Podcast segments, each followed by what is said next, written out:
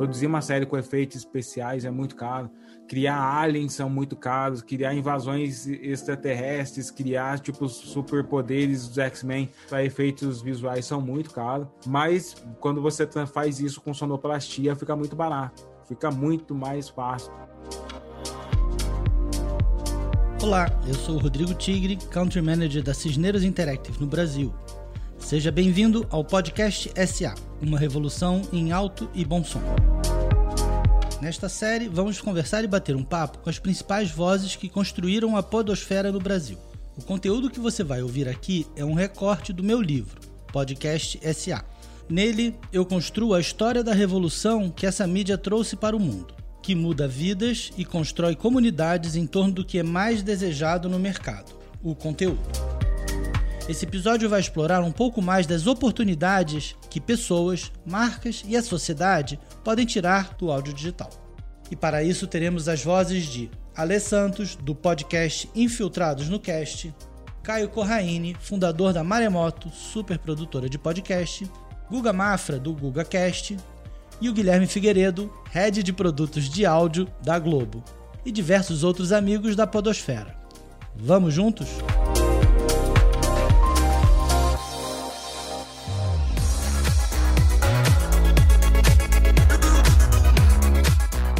Começo do episódio, você ouviu o Alê Santos, podcaster e criador do Infiltrados no Cast, uma produção que traz suas opiniões em um formato de programa, como ele mesmo diz. Eu falei, eu quero transformar isso em algo que, que, que seja minha profissão para sempre. Estabelecido no Brasil, o podcast passou a permitir uma criatividade infinita dos seus criadores.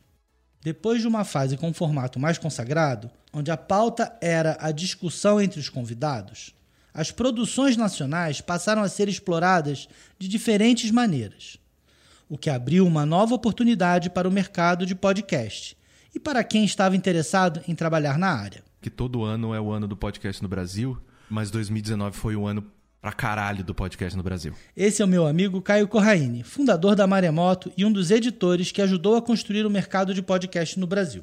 Dono de uma empresa com mais de 30 funcionários, ele é um exemplo do crescimento das produções em áudio digital aqui.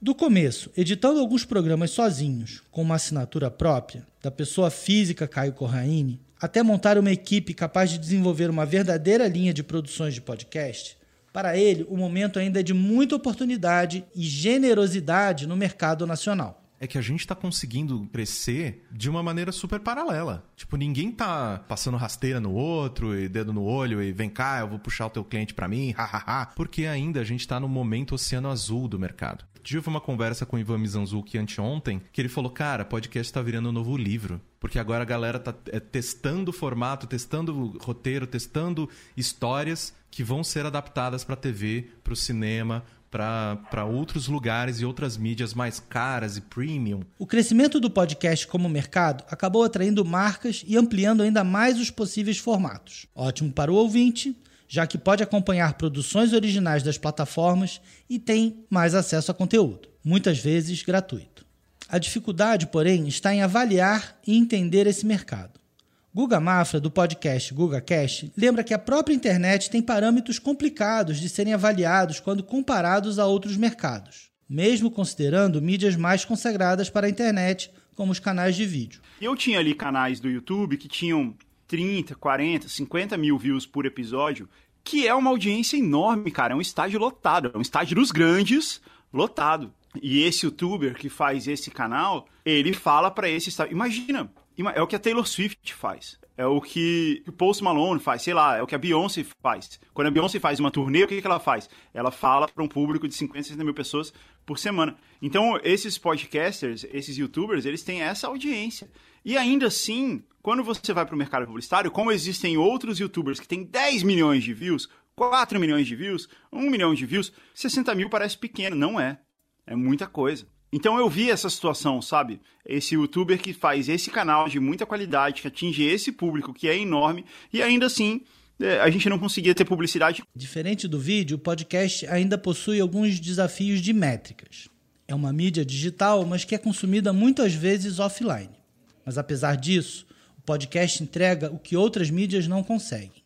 Pelo seu formato, programas de áudio conseguem abraçar a audiência, contando ainda com a recorrência e fidelidade do ouvinte. O podcast é capaz de tornar o público cativo e muito mais engajado do que se comparado a outros parâmetros da internet. Carlos Merigo, do B9, explica um pouco por que essa lógica é uma grande oportunidade para formatos e parcerias. Então, às vezes, é melhor eu ter só 5 mil seguidores, mas são 5 mil seguidores que eu vou ter autoridade com essas pessoas de poder indicar algo, né? Sei lá, eu sigo um, vou seguir alguém que é um influenciador de carro, né? Ele só tem 5 mil seguidores, mas eu, eu vejo nele um grande autoridade em divulgar carro e mostrar o que é bom no carro não. Então, se ele me falar que esse carro é bom, putz, olha só, esse cara eu confio, né? Ele tem uma autoridade para falar e com 5 mil seguidores ele deve ser capaz de vender 10 carros, sabe? Essa autoridade com públicos específicos transformou o podcast em uma mídia com oportunidades para os mais variados objetivos. É possível testar formatos, vender novos produtos e até transformar as marcas em programa. Caso não queira entrar na linha editorial de um programa disponível no mercado, o podcast é tão livre que permite que qualquer emissor, seja uma pessoa ou uma marca, crie o seu próprio show e fale com seu público. Cris Barter, fundadora e apresentadora do Mamilos, conta um pouco sobre experimentar. Quando o cliente fala, não, eu quero ter, eu quero ter o controle, eu amo o controle, eu quero falar tudo, eu quero falar do meu jeito, eu quero falar com a minha voz. Aí a gente tem uma produtora. Claro, eu produzo o seu próprio podcast. Não tem nenhum problema. Eu vou colocar a expertise que eu tenho em produção a serviço da sua voz. Mas aí vai ser a sua linha editorial. Pelo menos nos últimos quatro anos, o mercado de podcast tem gerado grandes oportunidades para profissionais. Porém, em 2019, um acontecimento mudou a forma como o podcast era encarado no Brasil aumento do desmatamento, o aumento das queimadas na Amazônia, esses foram os temas da estreia hoje do podcast O Assunto, que é comandado todo dia pela Renata Lopretti, nossa colega. O podcast é um programa de áudio que você pode ouvir no celular, no computador, na hora em que você quiser. E eu, por exemplo, ouvi logo de manhã. E o que é legal no podcast é justamente esse formato, você poder ouvir o seu comentarista preferido, se aprofundar no assunto né, do dia, daquele momento ao na hora e como você quiser. Pode ser indo para o trabalho, fazendo ginástica, arrumando a casa, né? Isso é muito bacana. Agora, imagine aqueles 15 minutos que você tem de folga durante o dia. Aproveita para tomar um café e quer ficar bem informado. Já pensou em tomar um café com a Renata Lopretti? É isso que acontece com o podcast. Você ouve a Renata no seu celular, por exemplo, em qualquer lugar, a qualquer hora. Renata, enquanto eu termino aqui meu café, por favor, conte aí as novidades. Então vamos lá. Da redação do G1, eu sou Renata Loprete e o assunto hoje é. Para saber mais, é só ir a g1.com.br barra podcast. Luciano Pires conta sua previsão feita em meados de 2010. Eu sempre falava para a turma, falava que esse negócio vai explodir o dia que a Globo botar uma novela no ar onde a menina que é a protagonista ela é uma podcaster. Quando isso acontecer, explode o podcast no Brasil. Cara, foi muito maior que isso. Porque a Globo, o dia que ela resolveu entrar, ela botou no Fantástico, cara. Foi um programa de 10 minutos no Fantástico. Agora, o maior grupo de comunicação do país entrava para o cardápio de opções de conteúdo que o ouvinte poderia encontrar aqui. Mas qual era a perspectiva da própria Globo sobre isso? Para entender melhor, eu conversei com Guilherme Figueiredo, head de produtos de áudio da Globo. Ele explica que o movimento faz parte de um mercado de comunicação cada vez mais misturado entre marcas e formatos. E a gente vê esse, esse multiverso até em outros territórios, né? Hoje tem marca de e-commerce comprando blog, né? De, de, de game, né? Assim, é, as, as, as, a, o mercado está cada vez mais, mais, mais borrado, né? A gente tem cada vez mais mistura, mais, mais conversa entre esses territórios, né? Mas em um universo de tantos nichos e com um engajamento diferente, não sabemos o que esperar de grandes marcas envolvidas com a produção de podcast. Ah, a Globo vai entrar em podcasts, as pessoas têm a memória de uma Globo é, muito dominante na TV. Né? A, gente, a gente não vai ser é, dominante em podcast como foi na TV dos anos, muitos anos, né? nos últimos 50 anos. Né? A gente não vai ter essa, do, essa dominância. Por isso que a gente entende que o nosso papel é participar e construir de maneira coletiva. Quando falamos em construção coletiva, isso já ocorre no mercado e faz toda a diferença. Não apenas pela participação da Globo. Outros grandes players como o Deezer e o Spotify vêm lançando produções originais, colocando um maior investimento e dando maior visibilidade ao podcast. Para quem acompanhou os últimos 10 anos, a mudança é grande. Porque a gente até um tempo atrás tinha que se arrastar para falar, gente, olha aqui, você não quer fazer? A mídia é bacana, tem uma retenção legal, o povo engaja, vende bem, campanhas funcionam e não sei o quê. Mas a gente recebe uma média de 8, 10 e-mails por dia pedindo proposta de edição. Esse aí é o Léo Lopes, da Radiofobia. Como editor e um dos visionários da indústria de podcast no Brasil, lembra que as oportunidades vão muito além da monetização em cima do conteúdo e da publicidade. A facilidade do formato de áudio permite experiências diferentes para cenários diferentes, além das plataformas de streaming.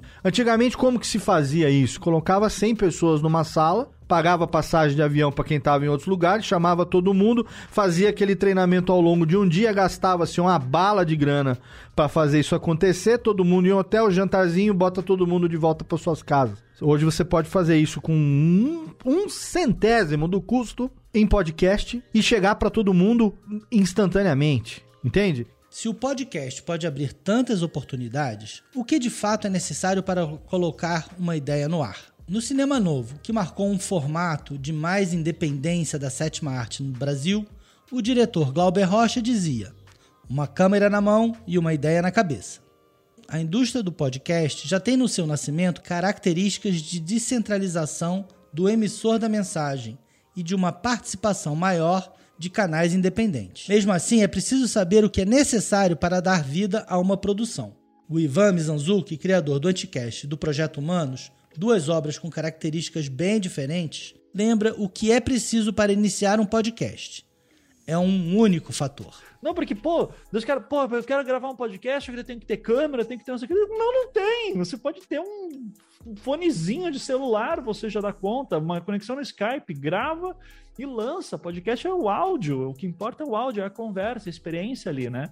O Ivan está certo, mas essa é uma conversa para o próximo programa, sobre os desafios da produção de podcast no Brasil.